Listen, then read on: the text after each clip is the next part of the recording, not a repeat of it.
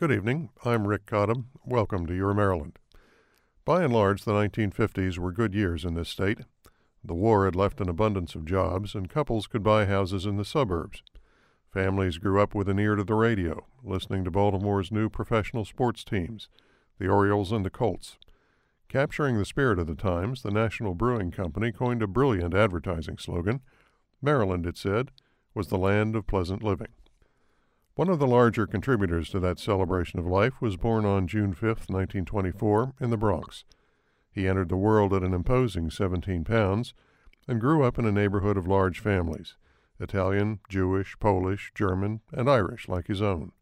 His father was a respected boxing referee who worked the Joe Louis fights and gave his son a tough skin and a sense of humor.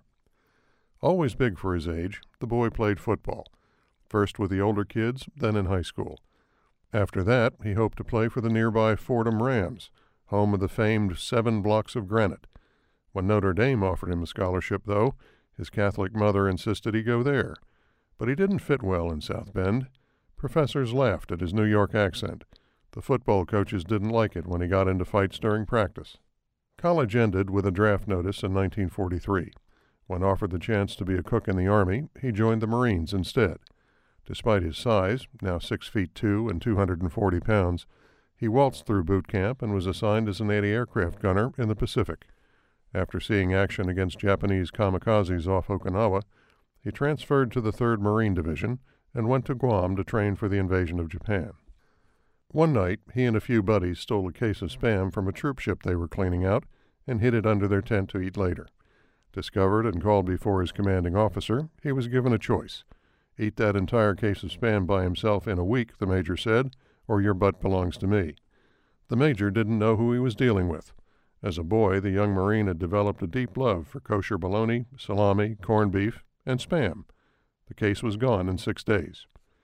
After the war, he went back to school. He spent the next four years playing on the defensive line for Boston College, studying a little, and having a good time with the other veterans until he could graduate and play professional ball.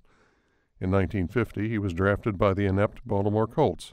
When the Colts folded that year, he played the next season for the New York football Yankees, which the following year became the Dallas Texans.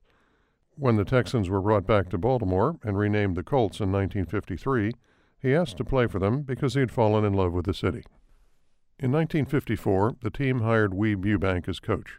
Ewbank took one look at his now 300 pound lineman and called him Fatso. Then he taught him how to play football.